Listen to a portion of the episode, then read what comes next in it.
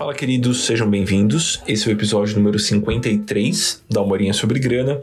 É um episódio entre temporadas. A gente fechou a segunda temporada desse ano mês passado, em novembro, e a gente começa a primeira temporada do ano que vem em janeiro. Tô animado aqui escolhendo convidados e temas e pegando sugestões com vocês, mas quis oferecer esse episódio para compartilhar uma entrevista que eu dei para o programa CNN Nosso Mundo. Eu gostei do resultado final.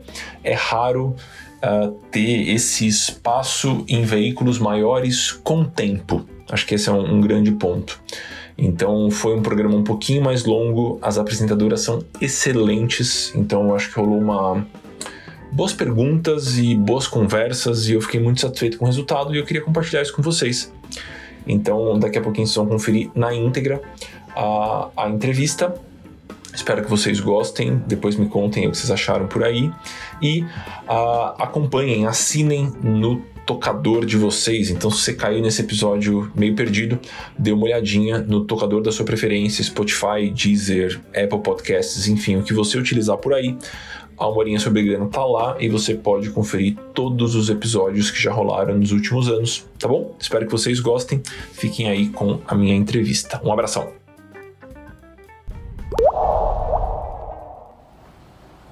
Olá, eu começo este programa com um dado preocupante sobre o endividamento dos brasileiros.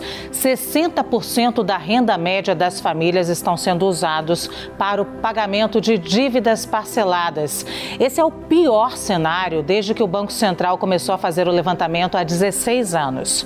E a situação econômica é de alerta: juros em alta, desemprego, inflação. O momento exige cautela e, acima de tudo, planejamento. E é sobre isso que vamos falar a partir de agora.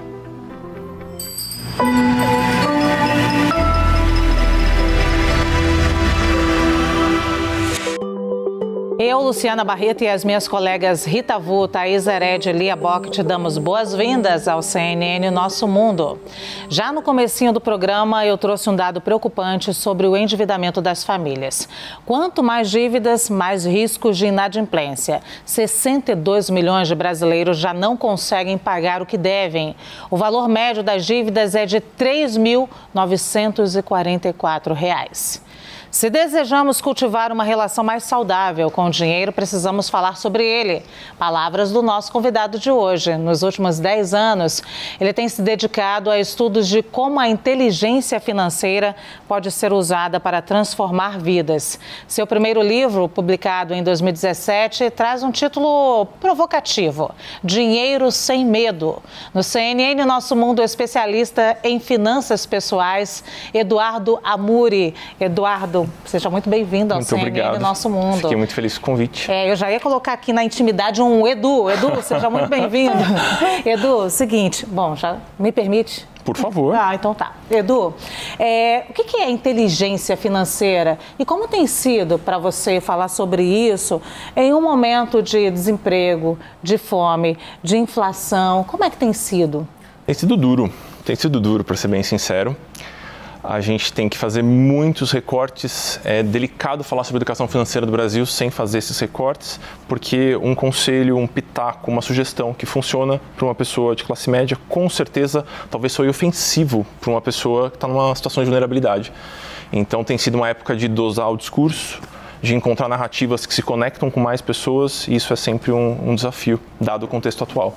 A inteligência financeira ela visa prover ferramentas técnicas, práticas que possam ser aplicadas pela maior quantidade possível de pessoas, visando uma vida financeira mais saudável, visando com que a nossa, o, nosso, o nosso lidar com o dinheiro, que perpassa todas as áreas da vida, seja mais tranquilo, seja mais facilitado, apoie as outras áreas da vida e não seja uma fonte constante de preocupação.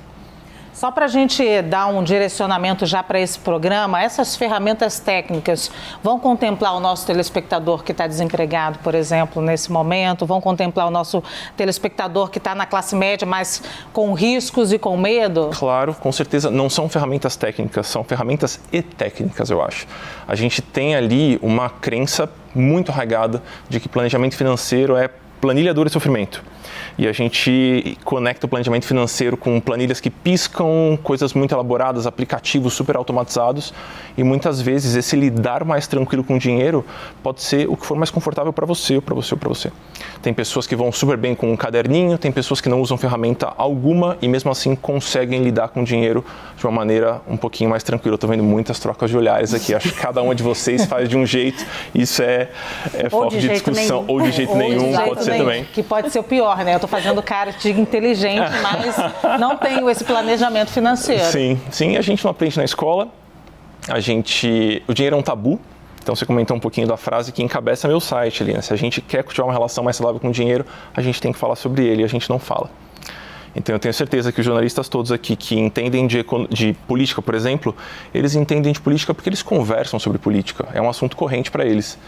E eles não fazem um curso específico sobre política. Talvez alguns façam, mas não é, não é a base. E a gente não fala sobre dinheiro, dinheiro é um tabu, não é assunto para a gente, a gente não fala com os nossos pais, colegas da escola, colegas de faculdade. É um assunto que a gente entende que é um assunto de economista, é um assunto de gente engravatada, é um assunto de gente que adora números. E não é assim, né? Todo Eu mundo aqui pronta. tem vida financeira. Para falar de dinheiro, engravatada. perceber. Engravatada. Já temos a engravatada e já é temos isso. a especialista em economia aqui. Mas eu vou te passar agora para Rita Vu. Vai, Rita. Eduardo, eu queria trazer um pouco o tema da nossa abertura, né? E também falar do, do seriado Round Six, que, enfim, tá dando o que falar. E acho que uma questão central desse seriado é a ser discutida né, a questão do endividamento. No livro, o governo do homem endividado, o Maurício Lazarato, ele fala que a questão do endividamento é central, já que não se reduz às manifestações econômicas, né, mas que constitui uma pedra angular das relações sociais né, no regime neoliberal que a gente se encontra. Né? Uhum. Nesse sentido, a dívida ela é um instrumento de poder. Eu queria saber de você como que é possível, diante de tudo que está acontecendo né, nesse cenário econômico mundial, não se endividar, né? Estando endividado, o que fazer. Uhum. Antes de, de comentar o cerne da pergunta, só acho que um, um, spoiler muito importante aqui. A gente divulga educação financeira, eu durmo e acordo pensando nisso, mas a gente tem que entender que ela não é uma bala de prata. Ela não resolve a situação econômica de um país. Então, se a gente quer cultivar vidas financeiras mais saudáveis em grande escala, isso vai envolver política pública, isso vai envolver, de certa forma, regulação, sanções se forem necessárias, psicologia econômica, que é a minha área do coração. Então, a gente vai precisar de vários pilares. A educação financeira é um desses pilares e é o pilar ao qual eu dedico meu trabalho, meu tempo acordado. Então, eu acho que práticas simples tendem a funcionar muito mais, porque o que a gente quer não é aquela fagulha de, ah meu Deus, eu assisti agora o CNN Nosso Mundo, eu estou super motivado, e aí por uma semana você faz seu planejamento. O que a gente quer é algo que dure, que passe por crises e por períodos mais tranquilos. Então, para a gente conseguir fixar esses hábitos e trazer isso para nossa rotina com constância, tem que ser algo muito simples que faça sentido para você. Então, eu diria que buscar métodos simples funcionam melhor, mesmo numa época caótica, usando o eufemismo que a gente está vivendo agora. Então, eu acho que buscar métodos simples, colocar esse assunto na mesa, isso funciona em qualquer, em qualquer cenário, em qualquer contexto. Claro, fica muito mais desafiador agora, porque a gente está lidando com trocentas limitações, mas mesmo assim, esses métodos simples, esse papo mais pé no chão, essa troca de ombro a ombro mesmo, né, com os pares e não com uma referência super blaster master de algum lugar. Então eu diria que buscar os pares, colocar esse assunto na mesa e usar técnicas simples. As técnicas simples e métodos simples são individualizados? É isso que você está querendo dizer? Existem algumas características que passam, na minha visão, pela maior parte das pessoas que conseguem conduzir as vidas financeiras de maneira tranquila. No começo eu achava que eram pessoas que ganhavam muito dinheiro e aí eu cruzei com pessoas que ganham muito dinheiro e não têm uma vida financeira que eu considero saudável. O dinheiro é sempre uma fonte de agonia para elas. E eu cruzei com pessoas que não ganham tanto dinheiro assim e mesmo assim falam: olha, eu vou bem aqui, minha vida é, é confortável. Não quer dizer que não é importante, mas passado um determinado patamar, uma vez que as necessidades básicas estão sanadas, não é uma questão de quanto você ganha. E aí você me perguntou se é individualizada. Não é individualizada tem algumas características que são comuns. Por exemplo, planejamentos que funcionam geralmente são claros. A pessoa consegue explicar muito rapidamente. Então, se a pessoa precisa abrir uma planilha que tem 16 abas e ela começa a colorir cada uma dessas abas e ela demora duas horas para te explicar, é provável que não seja um planejamento tão bom assim. Tem pessoas que gostam de tecnologia, millennials, que curtem muito aplicativos muito tecnológicos, que baixam o extrato e fazem tudo sozinho, mas cada pessoa vai forjar sua, o seu jeitinho de lidar com o dinheiro. E eu acho que isso é um tema muito importante, muito relevante, porque a gente está há décadas batendo na tecla que tem que fazer tudo do jeito que o economista mandou. Né? E isso acaba nos sustentando, isso repele as pessoas. Né? Então eu tenho muitos amigos que, como a gente estava brincando aqui no começo, ah não, esse assunto não é para mim, eu estou morrendo de medo aqui, eu não curto esse negócio, isso aí é para pessoas mais quadradas, eu sou muito descolado e tudo mais. Então a ideia aqui é trazer de um jeito que funcione para muitas pessoas, sempre. É isso. Edu, você sabe que eu faço uma, uma leitura assim, eu estava tentando olhar aqui qual tinha sido a inflação, o IPC de 1988, que foi quando eu comecei a trabalhar, a inflação de 980% no ano com uma média de 554%. Então, é, é, eu, eu, convivi com a hiperinflação, né? Uhum. não, não como, só como criança e adolescente, mas já entrando no mercado de trabalho, vi toda a transição para o plano real e nesses últimos 20 anos de cobertura econômica, eu, eu, eu, percebi uma coisa, né? de um dos efeitos que a inflação provoca, e ela pode ter um efeito inercial, assim como ela tem mesmo na, na econometria, que é um aprendizado, a inflação ela deve incutir na nossa cabeça, isso deve ter um peso cultural importante, de que nós temos que ter medo do dinheiro, de Sim. verdade. Porque Sim. a inflação age contra nós. Então, é, a gente tem medo do dinheiro, quer dizer, nós temos que correr para o dinheiro não nos consumir e não o contrário. Né? Então, quando entramos num processozinho de estabilidade, juros mais baixos, eu falei, gente, agora chegou a hora de aprender a fazer o, o dinheiro trabalhar para a gente e não a gente ser refém do dinheiro. Faz sentido isso? Faz sentido. Foi um período curto de juro baixo, né? Foi um, um lapsozinho que a gente teve, um semestrinho que a gente teve. E, mas faz sentido a, o simbolismo que a inflação carrega é muito forte. Então, quando a gente vê o nosso dinheiro perdendo o poder de compra, é um negócio quase que desesperador. Eu costumo conversar muito no Instagram com as pessoas que acompanham, né? E a gente bate muito na reserva de emergência, que é um investimento super sem graça. Né? Ele não é para ser um investimento super arrojado, é para ser um investimento muito básico. E atualmente ele perde para a inflação. As pessoas ficam indignadas. Falar, ah, então, mas onde que eu coloco a minha reserva de emergência de modo que ela não perca para a inflação? E aí você responde, neste momento não tem. Isso dói, isso dói, né? A gente, o fato ganhar é muito, é muito menos gostoso, interessante do que não perder. Então a gente quer não perder muito a todo custo. E a inflação acho que bate exatamente nesse, nesse sentimento de aversão à perda que a gente tem bastante. E no processo de aprendizado do que é uma educação financeira, como é que isso pesa? Eu acho que na educação financeira, no Brasil, a inflação sempre vai estar em pauta, pelo menos sempre esteve nas últimas décadas, eu acho que vai continuar por um bom tempo. A gente tem que aprender a lidar com ela da melhor maneira, mas a gente tem que tomar muito cuidado para não pessoalizar as questões. Então não vai ser uma boa prática financeira que vai fazer com que a inflação não impacte na sua vida, entende? Então acho que a gente tem que tomar bastante cuidado com isso, senão a gente vai deixar só com o indivíduo a responsabilidade de lidar com uma economia em frangalhos. Então eu acho que a gente tem que saber dividir as responsabilidades. Não é vitimizar e falar, ah, meu Deus, ele não tem culpa de nada, não tem o que ele fazer. Mas é importante a gente ter o cenário inteiro muito bem mapeado, um contexto bem mapeado. Lia Bock.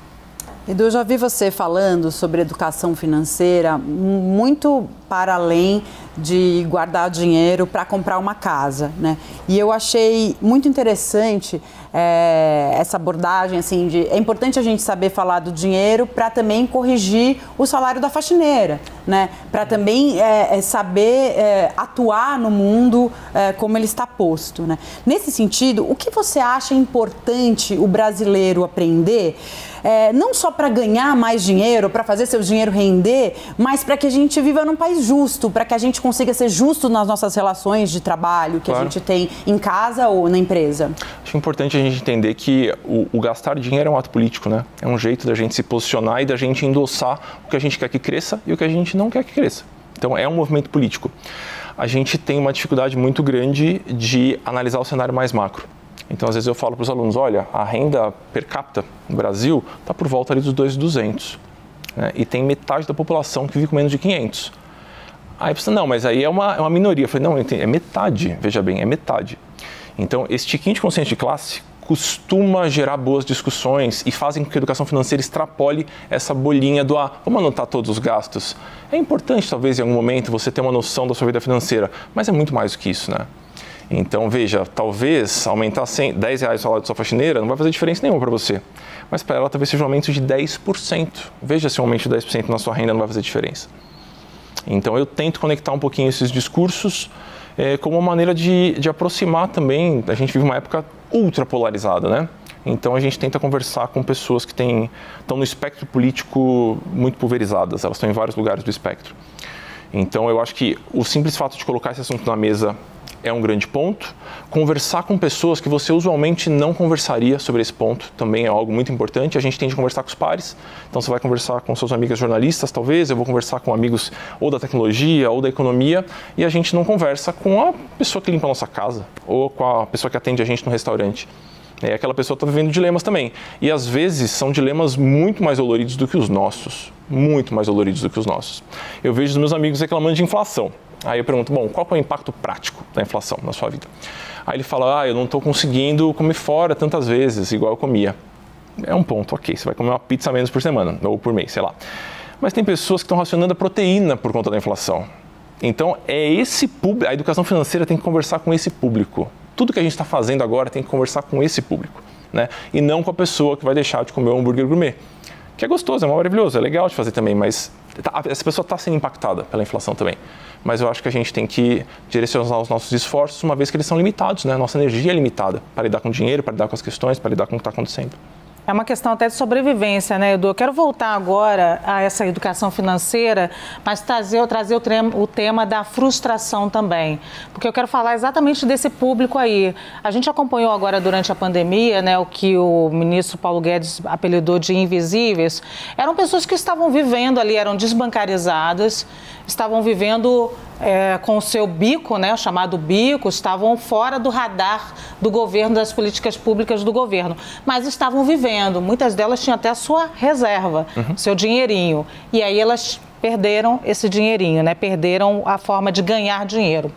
E aí, às vezes, quando, quando a gente fala de reserva de emergência, um dinheiro extra, a gente frustra muitas pessoas, porque elas estão tentando, pra, tentando sobreviver nesse momento. Sim. Elas chegam com aquele dinheirinho para o mercado, como você disse, e a inflação comeu o poder de compra dela, de alimento. A gente está falando de alimento, sobrevivência, aluguel, energia como pagar a energia caríssima. Uhum. Então, é, como falar de reserva de emergência para esse público? É, parece ofensivo. Sim. Sim, e se a gente não cuida da maneira que a gente transmite a informação, é ofensivo. Eu acho que no lugar dessa pessoa eu ficaria muito ofendido e desligaria a TV nesse momento.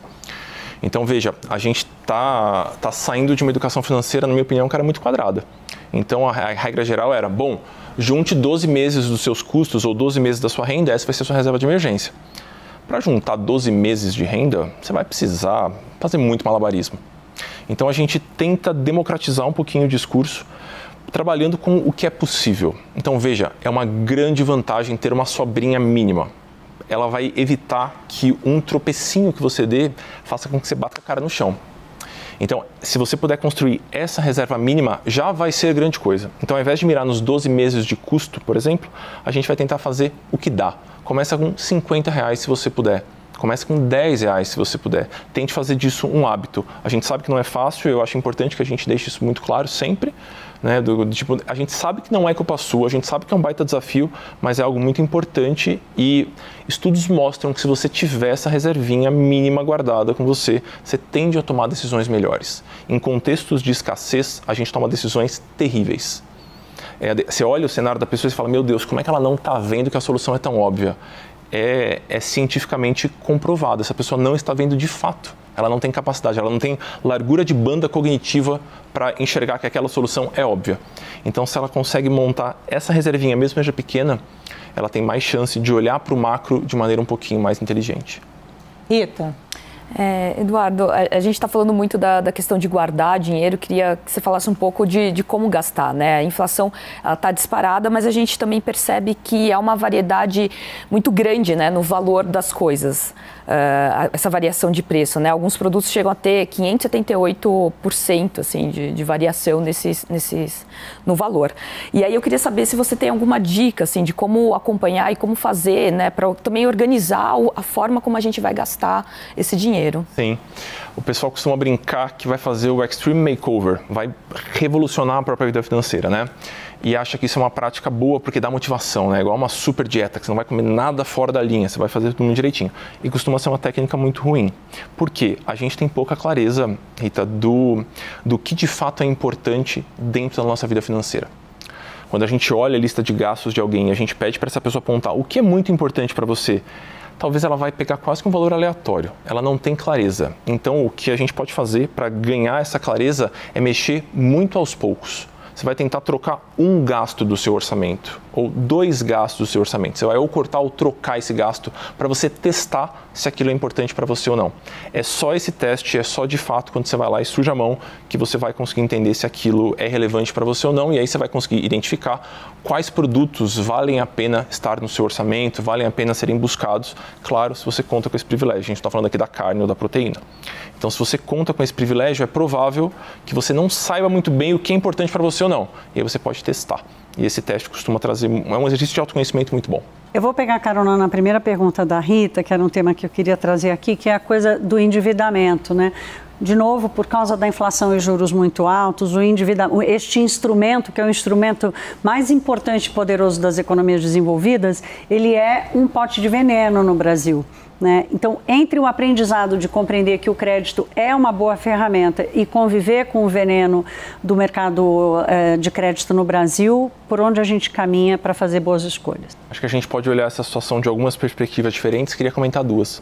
Acho que a primeira delas é do lado de quem oferece o crédito que essa instituição que está oferecendo crédito ela tem uma responsabilidade gigantesca em como esse crédito é oferecido. Então, se ele for oferecido como um realizador de sonhos, então não importa a sua situação, se você tem vontade de viajar, e mexe muito com o emocional isso, né? Se tem vontade de viajar, de comprar sua casa própria, que é uma questão uterina, digamos assim, então, ou de pagar os estudos do seu filho, venha por aqui. A gente vai fazer uma análise rapidinho, em 24 horas o dinheiro está na sua conta.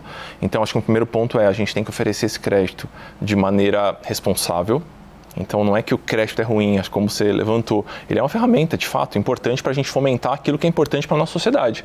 Mas se ele for oferecido de maneira indiscriminada, como de fato ele atualmente é pelos bancos de varejo, em especial, as financeiras tudo mais, ah, não dá para a gente falar para o indivíduo tem a responsabilidade. É igual você botar um pote de chocolate maravilhoso na frente daquele indivíduo e fala, pega à vontade, depois você paga. A força de vontade futura não existe agora acertei a narrativa, vendo vocês estão dando risada que é isso, né? É. Não, porque nós conversamos antes sobre isso, eu falei, é, a gente estava falando disso. Então, acho que essa é uma primeira perspectiva, que a gente tem que oferecer esse crédito de maneira responsável, né? Tem que existir um certo mapeamento do que a pessoa vai fazer com aquele negócio. Eu sei que é delicado, eu sei que é difícil, mas não dá para a gente simplesmente colocar esse poder de compra na mão de alguém e falar, a responsabilidade é sua. Sofra com marketing, receba um milhão de inputs dessas empresas todas que gastam milhões pesquisando em como conduzir o seu comportamento e faça o melhor uso desse dinheiro. Não vai funcionar. Então, acho que esse é o primeiro ponto. E aí, do lado de quem está contraindo esse crédito, é super importante que ele venha junto com o planejamento. E essa parte é muito difícil, porque pegar o crédito é muito gostoso e fazer planejamento nem sempre é tão gostoso assim. Então a gente deveria fazer com que a contração do crédito estivesse associada a um planejamento, mesmo que mínimo. E de novo, não tem que ser a planilha da NASA, pode ser um planejamento do jeito que você entenda, mas ele deveria vir acompanhado desse planejamento. Caso contrário, a gente vai estar contando com a sorte e o que a gente está aprendendo nos últimos 10 anos, e os números endossam isso, é que isso não vai dar certo. Lia Bock. Eu queria falar sobre um podcast que você fez há alguns meses sobre o lançamento de um fundo de investimento do MST. Muita gente foi crítica né, a esse passo, argumentando que era, tinha uma certa incongruência aí.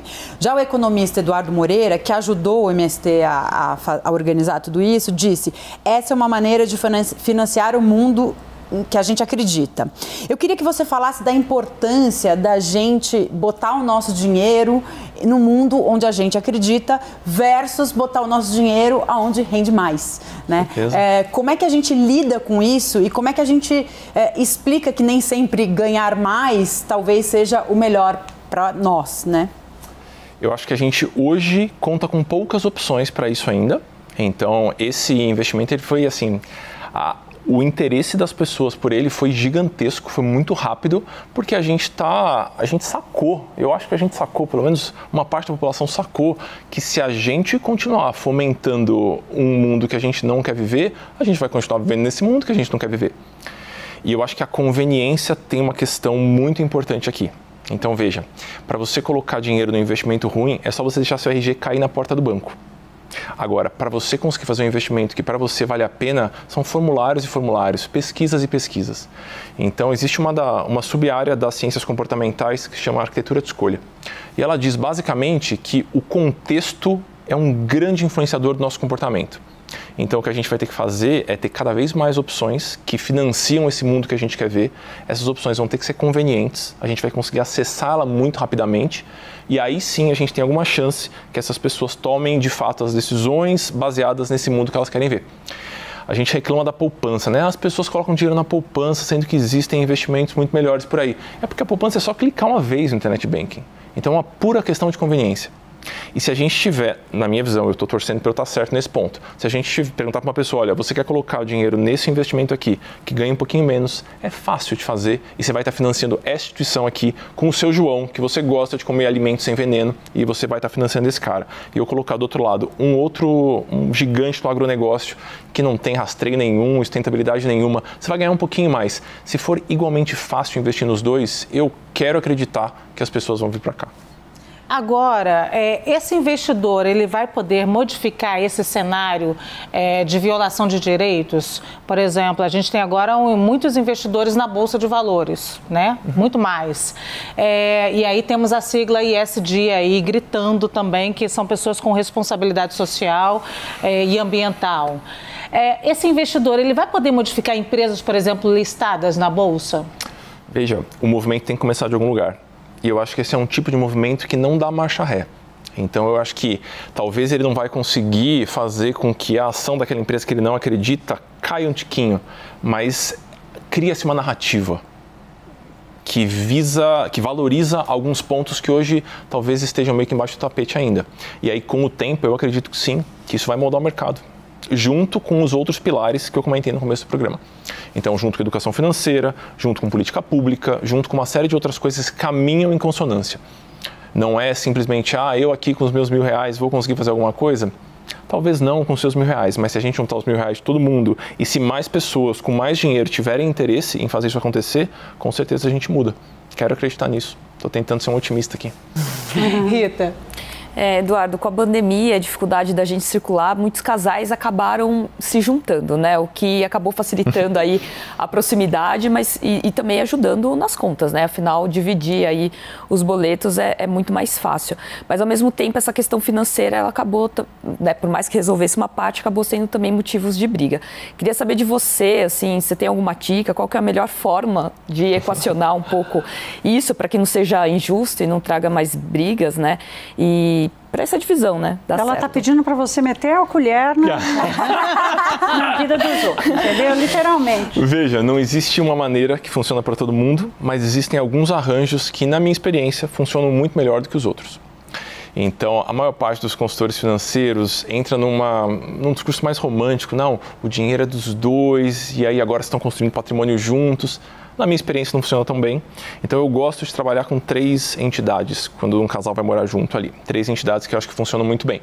A gente vai manter as contas individuais de cada uma dessas pessoas, porque pelo menos pelo que eu entendo de um relacionamento saudável, as individualidades se mantêm, cada um vai continuar tendo sua vida e a gente vai criar um espaço conjunto que pode ser representado por uma conta conjunta. E a gente vai acordar quais são os gastos que vão sair dessa conta conjunta. Então a gente vai trabalhar com as contas individuais que alimentam uma conta conjunta e aí os gastos do dia a dia, os gastos que aquele casal acordou que vão ser divididas, elas saem dessa conta conjunta.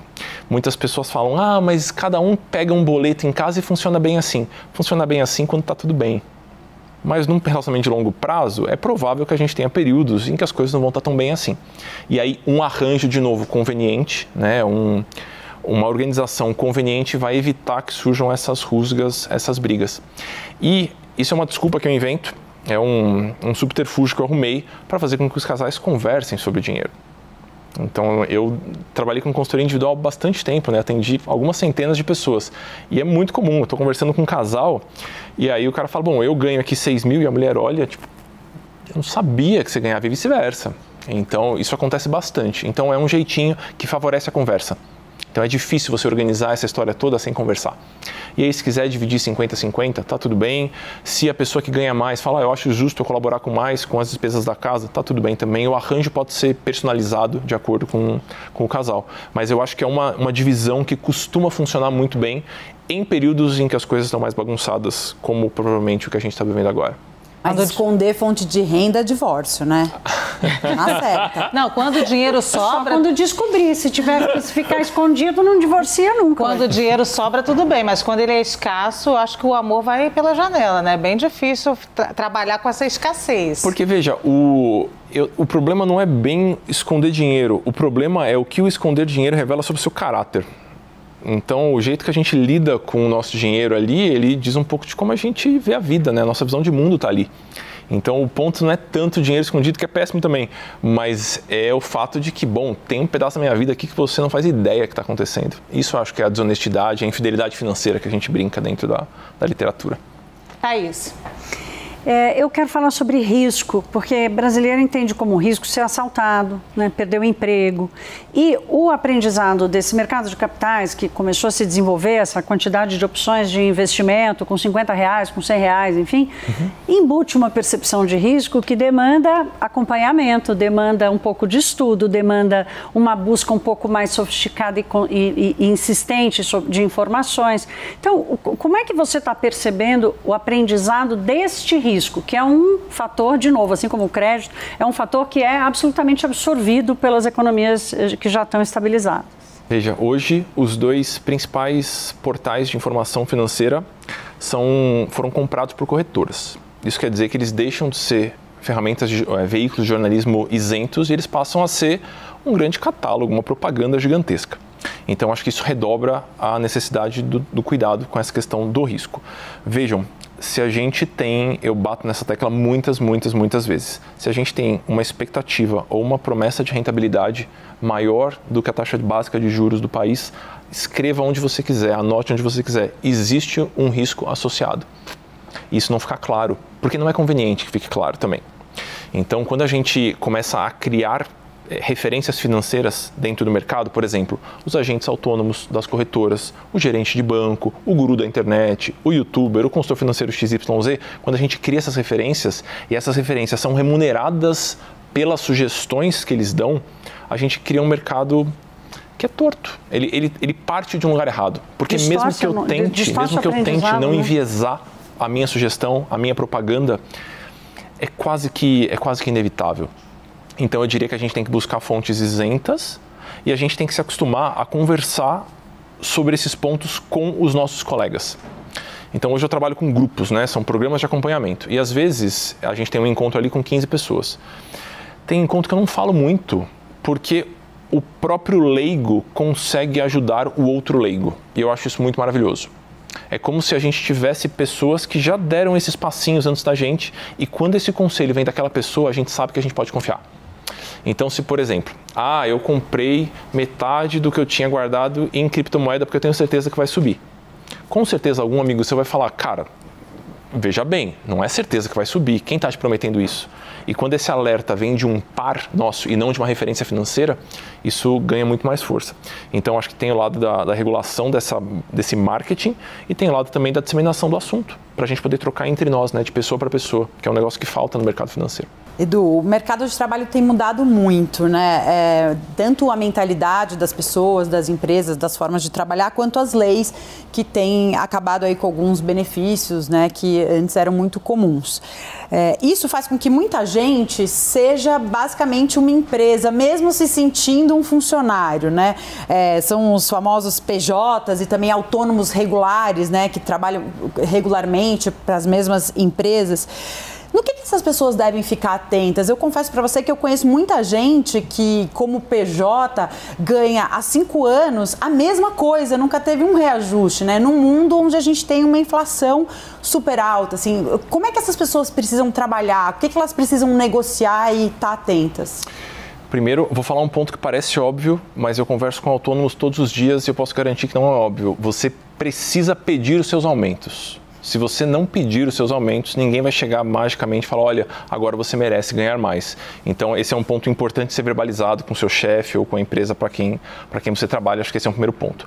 Existem algumas facilidades, existem muitas facilidades, na verdade, no mundo da carteira assinada que a gente não tem no mundo autônomo. Então, por exemplo, a gente tem ali uma reserva compulsória que está sendo feita por um desligamento ou para algo do tipo. Se você conseguir simular essa reserva compulsória, vai ser uma grande coisa.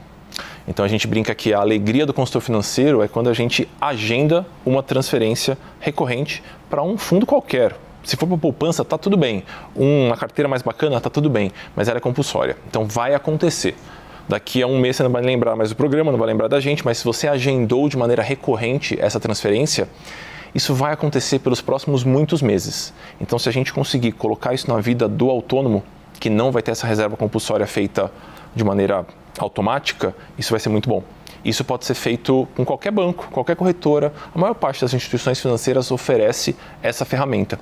E é importante que isso seja feito de maneira automática. Então, conversar sobre os valores, discutir com pares para saber quantos outros estão ganhando.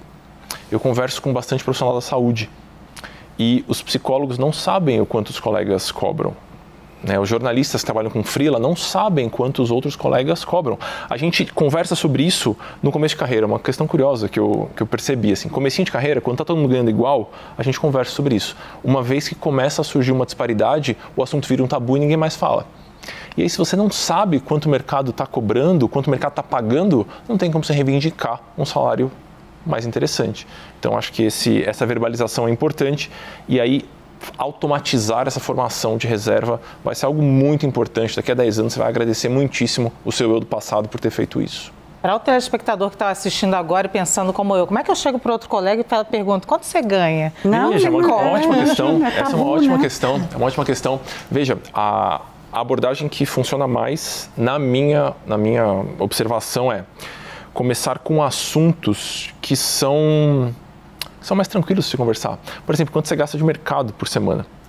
E se você abre o seu dado primeiro, antes de perguntar o dado do colega, chances de que a conversa flua melhor.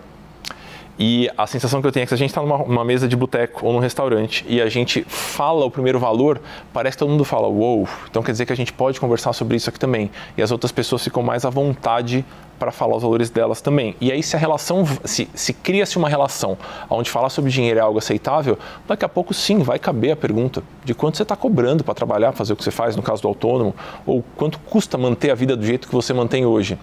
E aí, olha que interessante, se eu te faço essa pergunta e você não sabe a resposta de primeira, vai ser natural que você tente pensar em voz alta junto comigo e vai ser um exercício financeiro ótimo para você também. Então é uma, é uma cadeia de benefícios muito grande. Então, fugir um pouquinho do tema do autônomo, talvez, mas eu acho que é algo que beneficiaria muito a todos nós e pode virar um assunto tranquilo. Assim, eu lembro que quando era mais. Eu, não, é, eu sei que é um tabu, eu sei que não é um assunto tranquilo. Eu lembro quando era mais moleque, a gente jantava na casa da minha avó todo domingo. E tava passando fantástico, né? Posso falar isso? Acho que posso pode, falar isso. Claro, aqui tava passando fantástico. Faz parte fantástico. da história da e família tinha, brasileira. Isso. E aí tinha o Doutor Dinheiro, eu acho eu não lembro quem era o jornalista na época, o economista na época. E aí fez um silêncio na sala e eu falei, tio, quanto você ganha? Minha mãe, se estivesse perto de mim, teria me dado um beliscão naquela época. Porque você não pergunta isso para alguém. E aquilo para mim foi muito chocante. Porque veja, muito de como a gente circula se relaciona com o nosso salário. Muito de como a gente vê o mundo, como a gente consome, como a gente circula por aí, tem a ver com o nosso salário. Se a gente não pode falar sobre isso, que você não quer falar o valor, tá tudo bem, mas como é que você vive? Quanto você gasta? Quanto você gasta com isso, com isso, com isso? Então seria algo muito, muito importante assim. Você perguntou para o tio que era mais metido ou o tio mais, mais simplesinho? Só para a gente entender o seu, o seu termômetro. Vai, Thaís. Edu, nós estamos falando muito de psicologia aqui, né? Todas as suas respostas têm esse componente. E a psicologia na economia ganhou muito uh, espaço, ainda bem, depois que o Daniel Kahneman ganhou o Prêmio Nobel de Economia. E eu acabei de comprar o último livro dele que fala sobre ruído. Talvez a gente esteja vivendo o período de maior ruído da história da humanidade, né? E o ruído, ele é ensurdecedor ele provoca paralisação, ele provoca incerteza, medo, portanto, não tomamos decisões. Como você acompanha esse período e o efeito dos ruídos sobre as decisões das pessoas? Eu sei que vai parecer maluco falar disso num canal de televisão, mas eu acompanho pouquíssima notícia. Então eu procuro ser muito seletivo no que, que eu vou consumir de informação, porque eu é, a nossa capacidade de digerir essa informação e tornar aquilo algo útil e aplicável para a nossa vida, ela é muito mais limitada do que a gente gosta de acreditar que é. Muitos experimentos do próprio Kahneman retrataram isso, depois o, o Taylor endossou, ganhou o Nobel também. Então, é um, as ciências comportamentais elas vêm crescendo porque tem parecido óbvio que a gente meio que sabe o que tem que fazer, mas a gente não consegue fazer porque o ruído é tamanho que a gente acaba se sentindo afogado, né? Em tanta informação, em tanto jeito. Você precisa cuidar disso, disso, disso, disso, disso. São muitas coisas para fazer. Então eu acho que uma dieta de informação faz muito bem nesse cenário. Escolher exatamente o que você vai consumir e saber que por trás de cada peça que está consumindo existe um certo viés. E quando você tem as bases mais ou menos sólidas sobre como é que você enxerga, principalmente no mundo da economia, fica muito mais fácil filtrar. Então, se você entende o funcionamento básico do mercado, sabe os conceitos básicos, fica muito fácil de você falar: esse cara é um picareta, esse aqui sabe o que está falando. Acaba se tornando algo um pouquinho mais natural. Então, eu acho que uma dieta de informação é muito importante. Né? Não dá para consumir informação do jeito que a gente está consumindo. Assim. Não dá para a gente acompanhar 225 stories por dia. A gente não vai conseguir tirar nada proveitoso disso. Então, eu costumo sugerir para quem arruma meu trabalho, falar, faça em doses homeopáticas aqui veja um exercício ou um ponto que eu trouxe, aplique na sua vida, veja se faz sentido para você. E aí depois você passa para os próximos, né?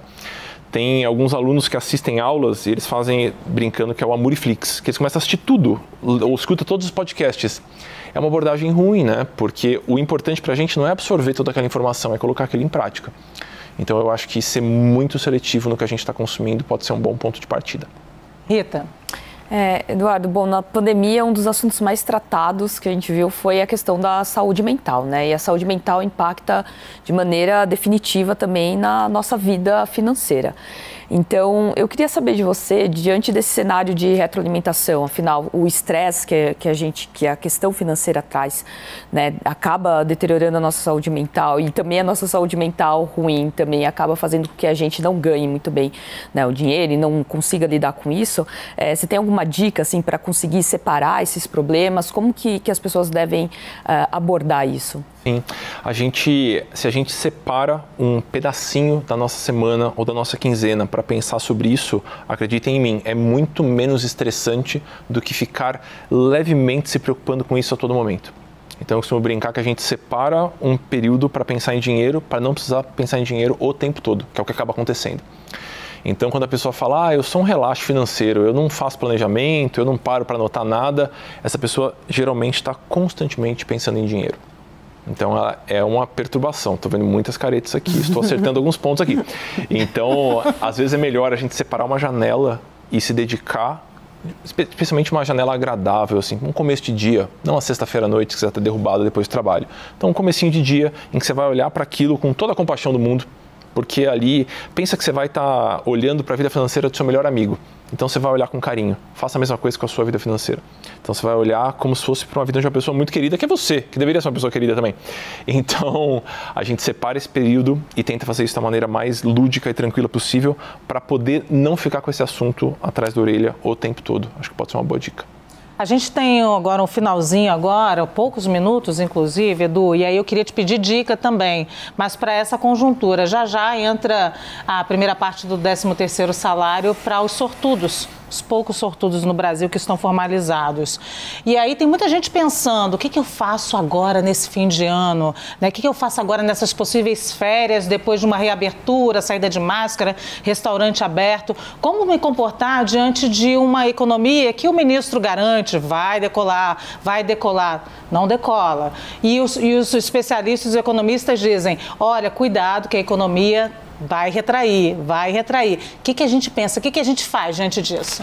Veja, agora por mais triste que isso soe, agora é o momento da gente pensar o que a gente vai fazer com o 13 terceiro que a gente vai ganhar em dezembro de 22 e não com o que a gente vai ganhar agora. Mas se a gente vai contar com esse dinheiro agora, sabe aquela sensação de caderno novo? Você vai começar meio que uma vida do zero ali, um caderno novo, você capricha na letra, você se esforça e tudo mais. Se você puder utilizar o seu 13 terceiro para ter essa sensação de caderno novo na sua vida financeira, costuma ser algo muito bom. Então, se você puder quitar as dívidas que ficaram para trás, vai ser um alívio muito grande. Ah, mas eu não vou aproveitar para nada. Veja, se você quiser, separe um pedacinho para você fazer uma esbórnia, para curtir algo que você não conseguiu curtir antes. Mas se você puder endereçar uma parte do que ficou para trás com o seu 13 terceiro, vai ser uma sensação de alívio muito grande. E aí você vai poder entrar janeiro com muito mais tranquilidade e aí isso tende a desembocar em melhores decisões financeiras. É um efeito cascata que é muito positivo. Então talvez seja um bom destino para quem conta com esse super benefício do 13 terceiro. Edu, muito obrigada pela participação muito aqui, obrigado, por todas essas feliz. dicas, todas nós vamos utilizar, com certeza, vamos utilizar as dicas. Muito obrigada. Obrigado.